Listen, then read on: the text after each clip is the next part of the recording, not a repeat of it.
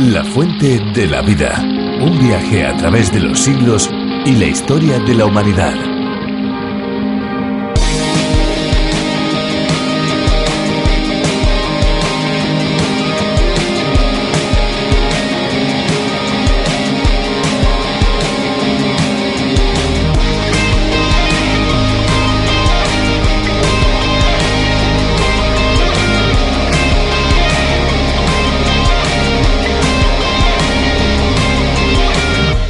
Empresa canadiense ha desarrollado un novedoso traje de buceo para aguas profundas que tiene propulsores para poder desplazarse a mucha velocidad. Este traje de buceo hecho de una aleación de aluminio pesa 240 kilos y permite bajar hasta 300 metros de profundidad con propulsores de agua que generan una potencia de 1,6 caballos de fuerza.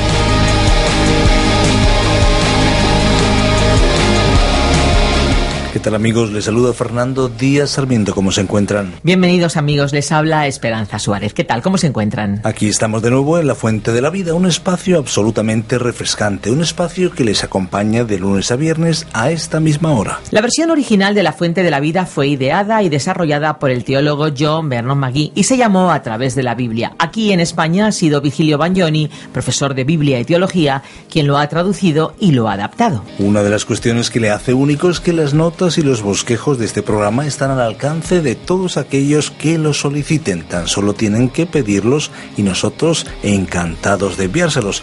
La verdad es que ahí está esa forma de conocer la Biblia desde el principio hasta el final.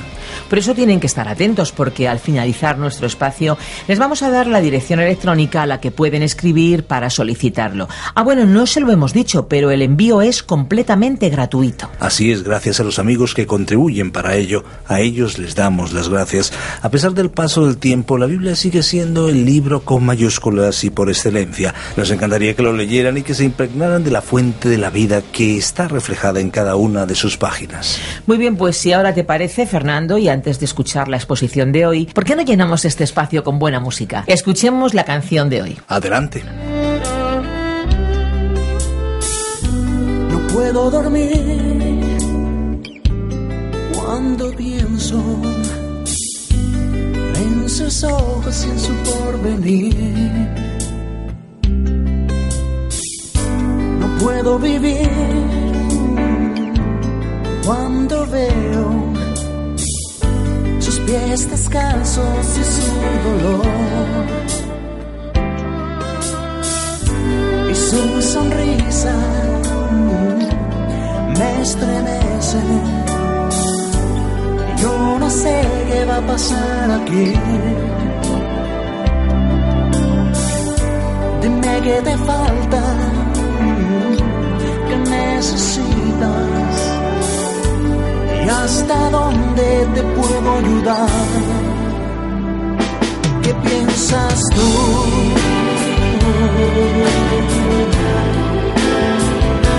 Puedes dormir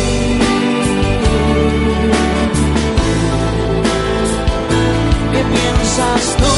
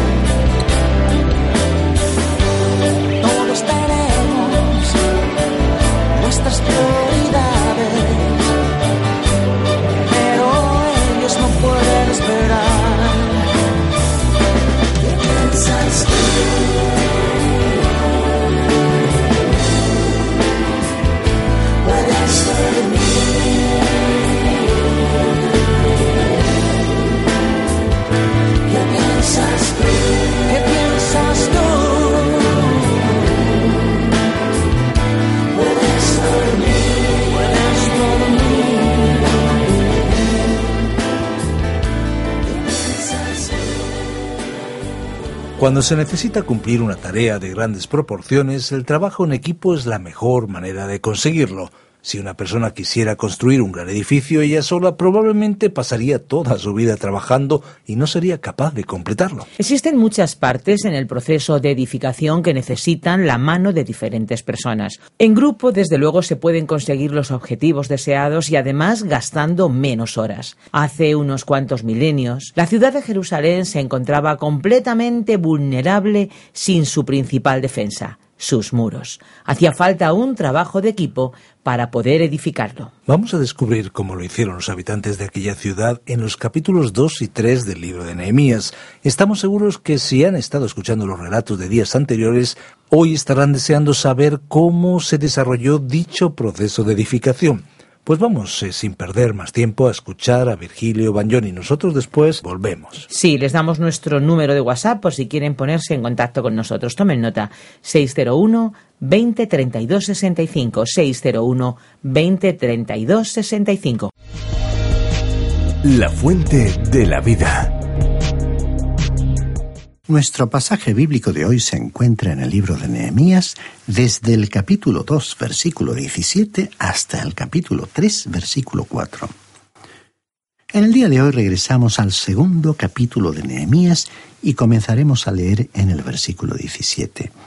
Pero antes recordaremos que Nehemías cuando se enteró que las cosas en Jerusalén no estaban marchando muy bien, que la ciudad se encontraba en una situación muy triste y la gente muy desanimada, solicitó entonces un permiso para ausentarse de su trabajo con el rey de Persia. Viajó hacia Jerusalén desde la capital de Persia, Susa, y fue acompañado por una numerosa escolta del ejército, como vimos en nuestro programa anterior. Recordemos aquí que cuando Estras le había pedido permiso al rey para regresar a su tierra, quiso solicitarle protección, pero como había sido tan elocuente en decirle al rey cómo Dios le cuidaría y guiaría, le dio vergüenza pedirle una escolta. Temió que el soberano le dijera, ¿pero no estás confiando en el Señor? Sin embargo, Nehemías pensó que siendo un funcionario del rey tenía derecho a solicitar protección oficial. Estimado oyente, Dios no nos guía a todos de la misma manera. Él guió a Estras de una forma y a Enemías de otra. Él le guiará a usted de una manera y a mí de otra. Por ello, nadie debe tratar de imitar a nadie, porque Dios tiene sus propósitos para cada uno en particular, y si se lo permitimos, los llevará a cabo. En nuestro relato, Esdras regresó sin apoyo logístico y Nehemías con una gran escolta armada y siervos. Al llegar a su destino, Nehemías ya se enfrentó con oposición.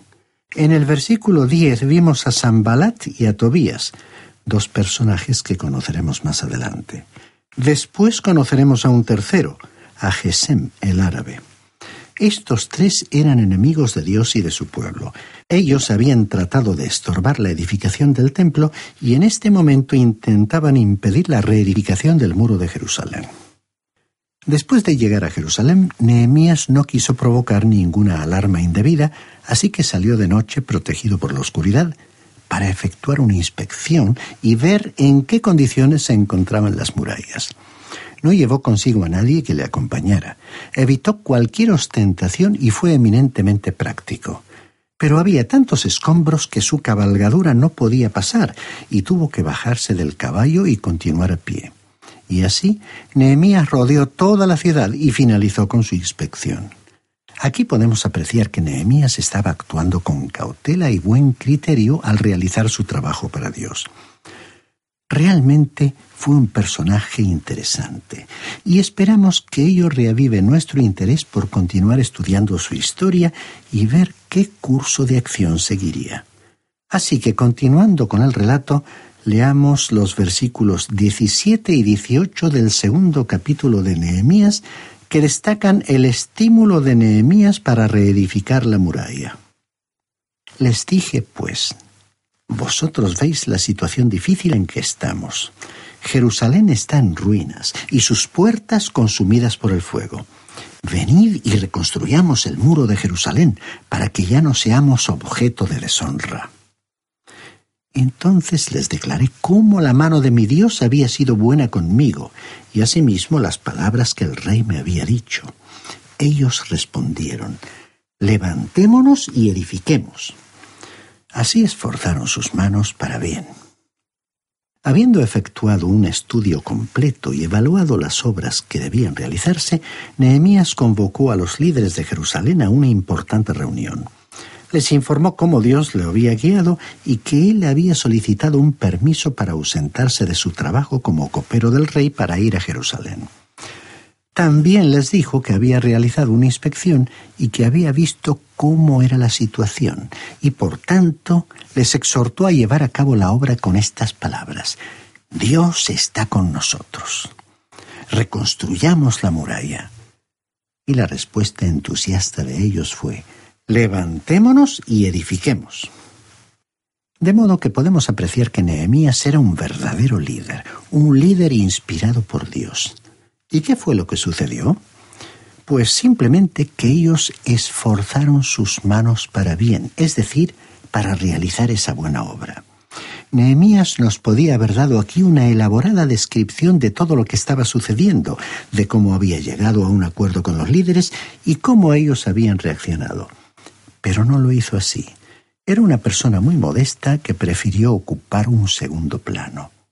Pero veamos ahora lo que dice el versículo 19 de este capítulo 2 de Nehemías.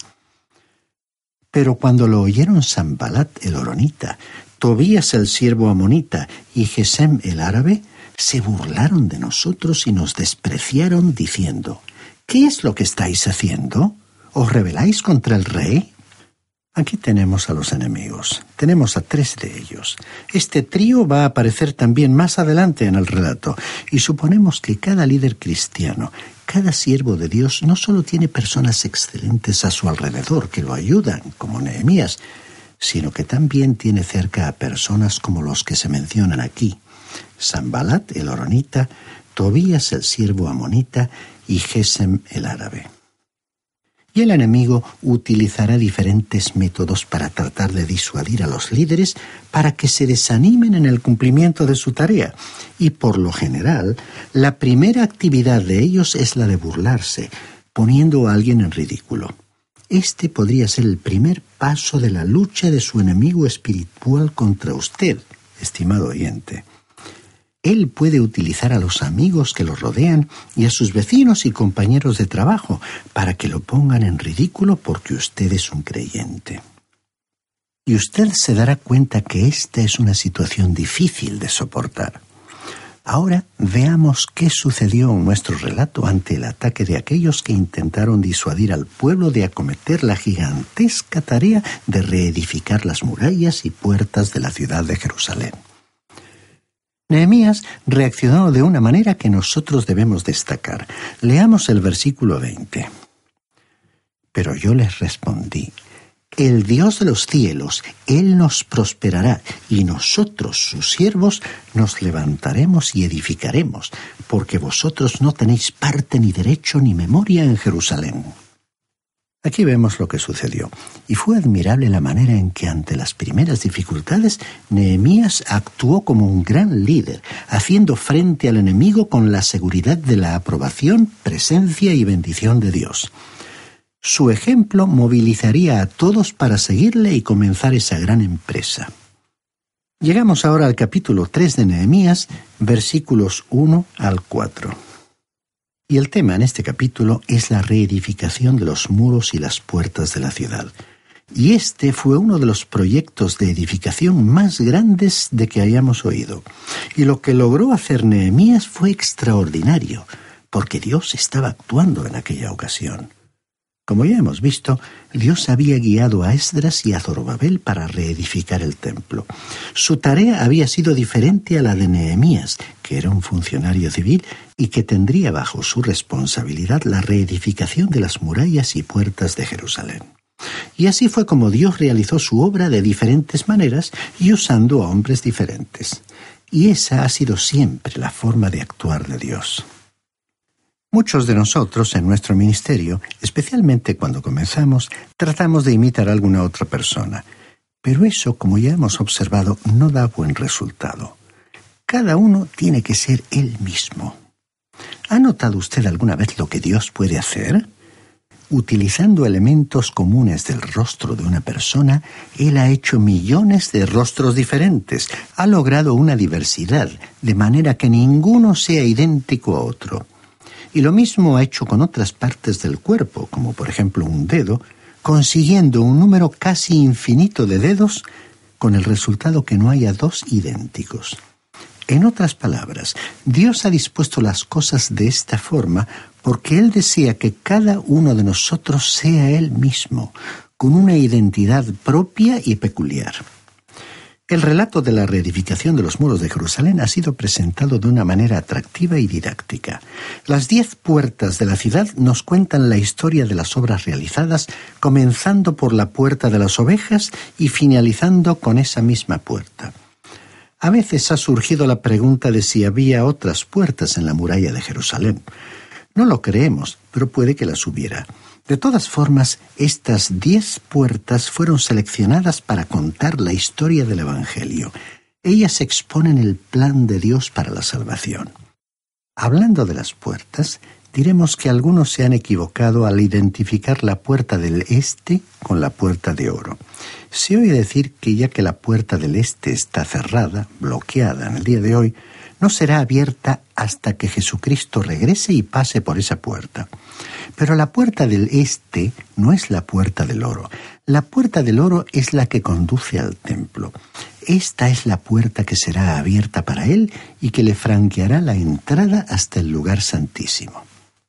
Leamos entonces el versículo 1 de este capítulo 3 de Nehemías que nos habla sobre la puerta de las ovejas. Entonces se levantaron el sumo sacerdote Eliasib y sus hermanos los sacerdotes y edificaron la puerta de las ovejas. Ellos arreglaron y levantaron sus puertas hasta la torre de Amea y edificaron hasta la torre de Ananel. Todo comenzó en la puerta de las ovejas. Esta fue la puerta por la que el Señor Jesucristo entró en Jerusalén. Tenemos el relato que en cierta ocasión él pasó a través de esta puerta y llegó al estanque de Betesda, según Juan capítulo 5 versículo 2. Pensamos francamente que cada vez que él entró en Jerusalén lo hizo por la puerta de las ovejas hasta su entrada triunfal. Pero la puerta de las ovejas es la que fue utilizada para que entrasen los animales que iban a ser sacrificados, y esa fue la puerta por la cual entró el Señor Jesucristo. Pensamos que lo que él estaba haciendo era representar, por así decirlo, una parábola viviente. Juan el Bautista lo había anunciado cuando en el relato de Juan capítulo 1, 29 señaló al Señor Jesucristo y dijo, He aquí el Cordero de Dios que quita el pecado del mundo. Es que Él es el Cordero de Dios en su persona y en su obra. Él quita el pecado del mundo. De modo que la puerta de las ovejas simboliza la cruz de Cristo. Aquí es donde uno comienza su relación con Dios y ese es el único punto donde usted puede comenzar esa relación, estimado oyente, en la cruz. Dios no nos pide nada ni a usted ni a mí hasta que lleguemos a Cristo y le aceptemos como nuestro Salvador. Dios solo tiene una cosa que decirle al mundo y es una pregunta. ¿Qué hará usted con mi hijo que murió por usted? Y hasta que usted responda a esa pregunta, estimado oyente, Él no le dirá nada sobre su vida y su servicio para Él. Si usted lo rechaza y no quiere aceptar a su hijo, entonces Dios no le pedirá nada. Él no quiere sus obras ni su dinero. No quiere nada de usted, pero Él sí tiene algo que darle. Su Hijo murió por usted, y la puerta de las ovejas nos presenta esa verdad. Por ello, resulta significativo que toda la obra comenzó en la puerta de las ovejas. Continuemos leyendo el versículo 2 del capítulo 3 de Nehemías. Junto a ella trabajaron los hombres de Jericó y luego Sacur, hijo de Imri. Ahora, Jericó era el lugar de la maldición y está mencionado junto a la puerta de las ovejas. Esto es algo interesante. Los hombres de Jericó llegaron a Jerusalén desde el valle del Jordán.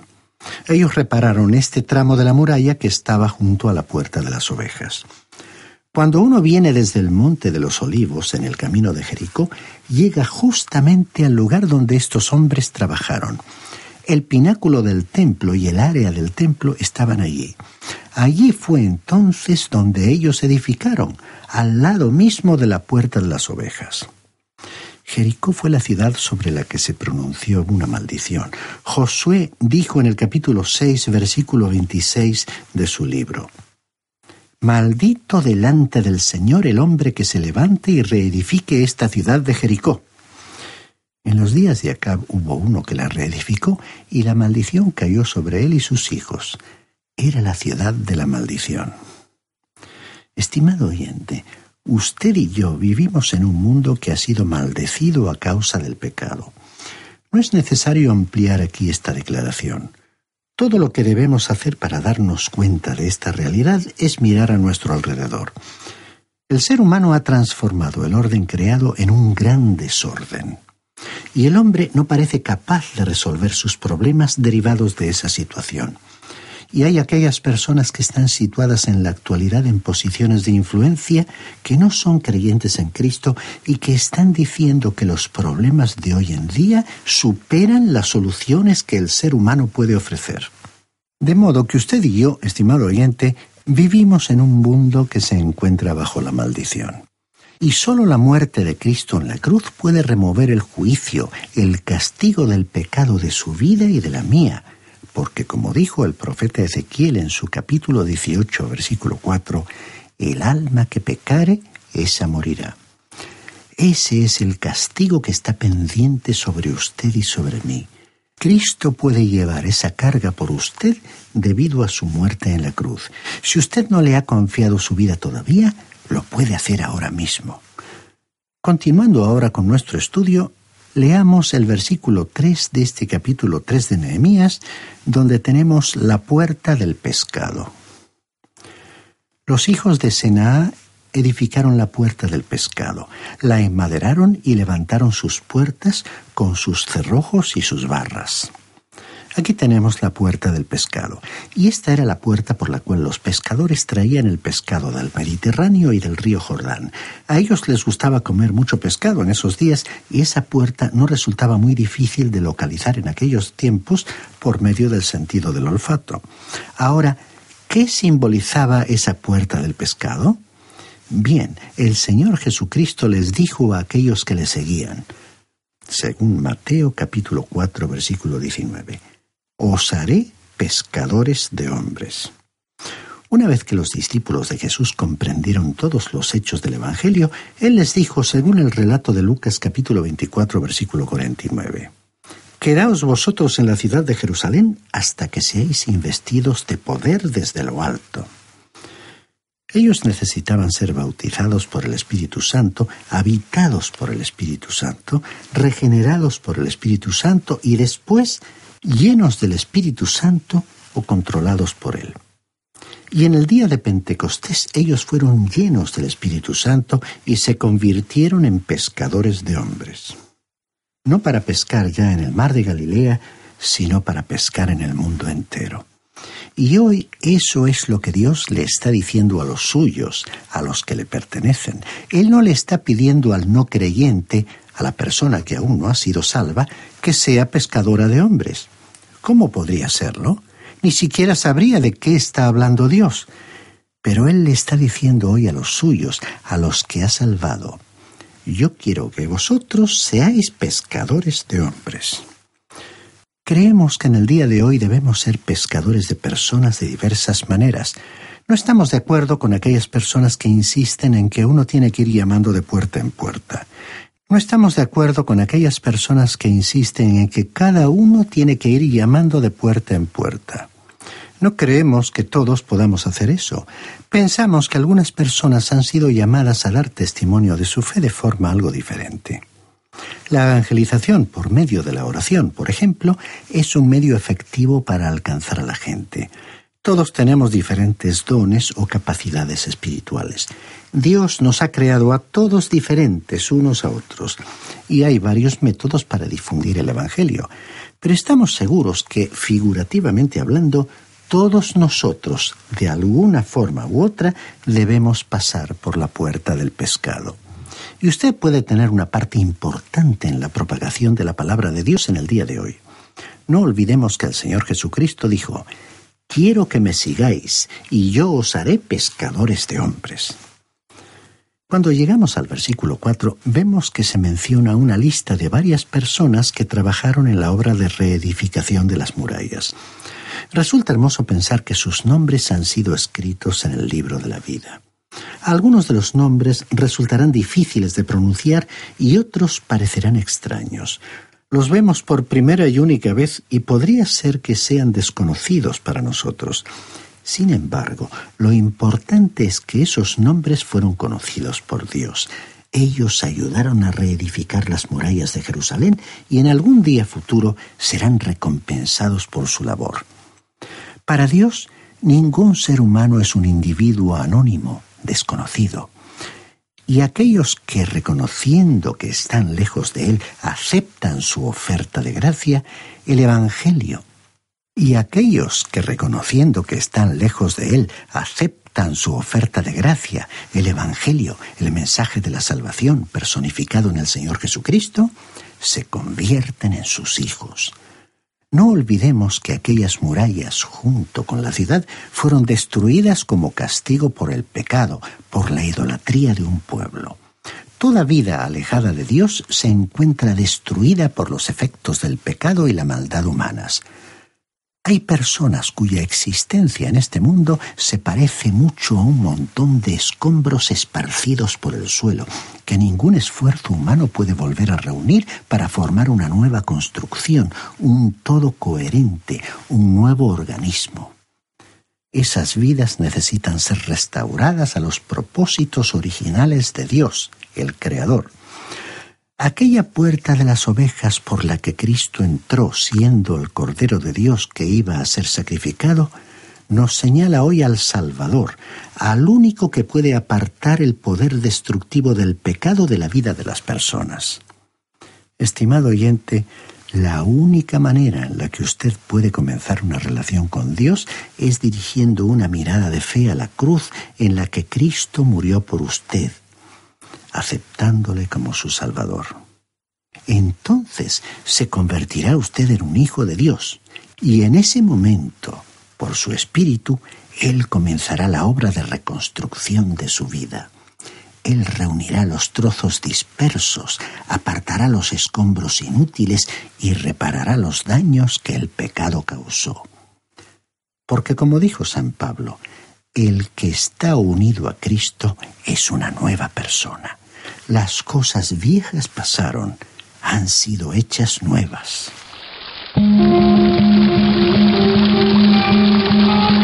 Estamos finalizando un programa más de La Fuente de la Vida. Muchísimas gracias amigos por acompañarnos. Queremos recordarles que vamos a estar aquí en esta misma emisora a la misma hora todos los días de lunes a viernes. Así es, Esperanza. En nuestro próximo programa seguiremos analizando interesantes aspectos que convierten a la Biblia y a cada uno de sus libros en algo singular. Algo singular que sigue transformando vidas y corazones. Seguro que no les dejará indiferentes. Pues ahora toca ya despedirnos, lamentándolo mucho. Les recordamos que si desean ponerse en contacto con nosotros pueden llamarnos al teléfono 91 422 05 24 o bien pueden escribirnos al apartado de correos 24081, código postal 28080 de Madrid, España. Si lo prefieren, pueden enviarnos también un correo electrónico a la siguiente dirección: info arroba radiocadenadevida.com. Repito, info arroba radiocadenadevida.com. Les agradecemos el haber compartido este tiempo con nosotros y les esperamos en nuestro próximo espacio Aquí estaremos de lunes a viernes a la misma hora. Gracias por acompañarnos en esta aventura y no olvide que hay una fuente de agua viva que nunca se agota. Beba de ella. Este ha sido un programa de Radio Transmundial producido por Radio Encuentro, Radio Cadena de Vida.